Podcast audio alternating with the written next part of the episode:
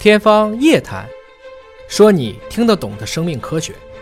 欢迎您关注今天的节目，我是向飞，为您请到的是华大基因的 CEO 尹烨老师。尹烨老师好，徐小飞同学好。本节目在喜马拉雅独家播出。今天关注呢 Nature 发表的一篇社论，我以为 Nature 就是发表科学事实，嗯它会也发评论，评论是吧？评论还发这个社论。这个社论呢是心理问题的，说是超过三分之一的博士生心理有问题，嗯就受到了高等教育的人。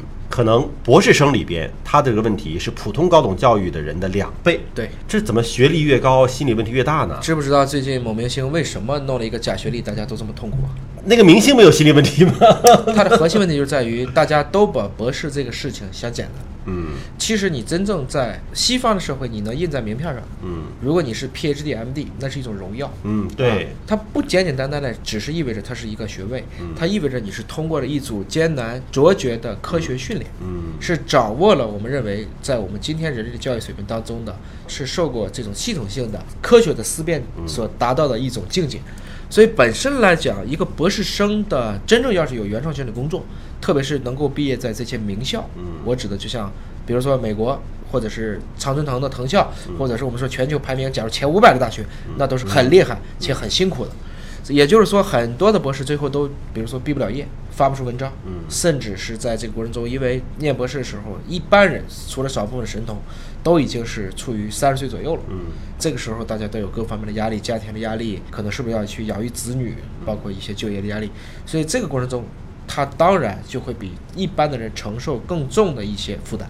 严老师今年拿到了博士，对，其实也是一个旷日持久。其实我就是做的一个本行，就是做基因组学的。嗯，他就是跟我们日常的工作就结合在一起。即使在这种情况下，还是说花了很大的力气去研究这个过程中的非常多的边边角角的事情。嗯，你的这个博士毕业论文是研究什么方向？狒狒基因组，狒狒的狒狒的基因组，而且是用众筹的方式做的，就是自费做了狒狒和山魈这两种这个灵长类的最大的两种猴子，而且狒狒其实有五到六种，山魈有两种，我们各选了一个代表种，然后测序，把它数据库公开，做比较基因组学研究，再去讨论跟人之间。我其实想研究一些狒狒为什么它的心脏可以移植给人类，它的是不是 HRA 和人类之间有很多可以去参考的要素，包括就为什么同样的突变在猴子当中就是正常的，在人类当中就是治病的一些问题，进而去讨论我们从灵长类脱出变成我们这个智人种之间的这样一个演化的关系，这是博士论文。那我觉得尹老师的这个压力会更大。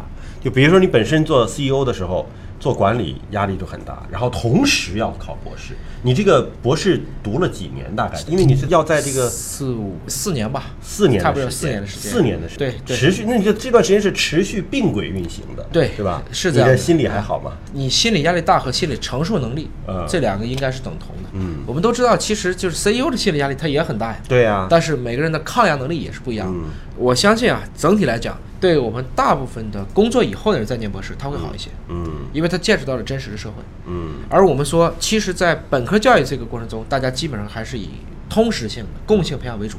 到了硕士和博士研究生以后，他更多的是接近于社会了。嗯他要去承担很多的社会职能，去外联呐、去组织啊，甚至在中国很多的博士是被导师压榨的，要给导师打工，这个我也觉得也蛮奇怪的一种奇葩的现象。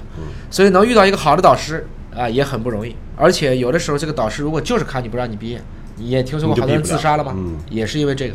所以我觉得我们对这部分高知群体的心理上的教育、安慰和辅导，其实应该放到我们最近的这个高层次人才教育同样重要的一个考虑因素。对，特别是很多导师只是挂个名儿，明白啥意思吗？嗯我招了二十个博士，其实我只带俩，另外十八个就让我上一届的博士去带他们。嗯。这种本身来讲，我认为也是不负责任的，这是我们扩招以后带来的很多的恶果。我们经常说到这个男性博士的时候，可能还相对来讲是一种比较崇敬、敬仰的这个目光哈。说到这个女性博士的时候，就用另外一种人来形容，另外一种身份来形容。其实我觉得女博士的压力可能会更大，她还要去想生孩子，家庭这些问题对吧？工作、事业，还有这个学习，所以我们是希望说，这个研究出来之后，其实是希望学界也好，还是我们的社会生活也好，能够给这部分的。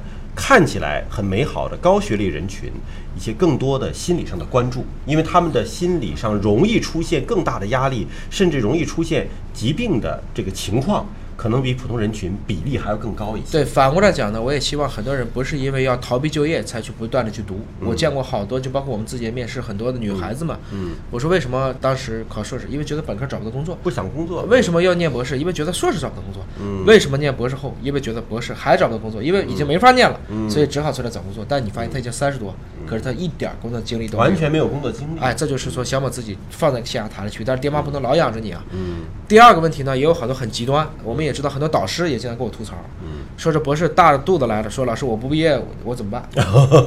就必须给毕业，这就是这，所以我觉得这都是一些病态。嗯 大家如果真的对这个科学有兴趣，比如说我是确实就喜欢狒狒，嗯我就去研究狒狒的基因组，那是对的。你不要因为这个课题，你也不想研究，我只是为了来混一个文凭和学历的，你就在那混。嗯你这种情况下，我觉得就算你念了一个博士，又怎么样呢？嗯毕竟到了社会岗位之后，大家看重的更多的是能力。你看，我之前跟那个赵山岑博士对聊博士的时候，他的观点跟您惊人的相似，说你如果是只想混个文凭的话，你不要读博士，读博士很累的，很辛苦的。好，感谢尹烨老师，感谢尹烨博士对这篇文章的一个分享和解读。下期节目时间再会。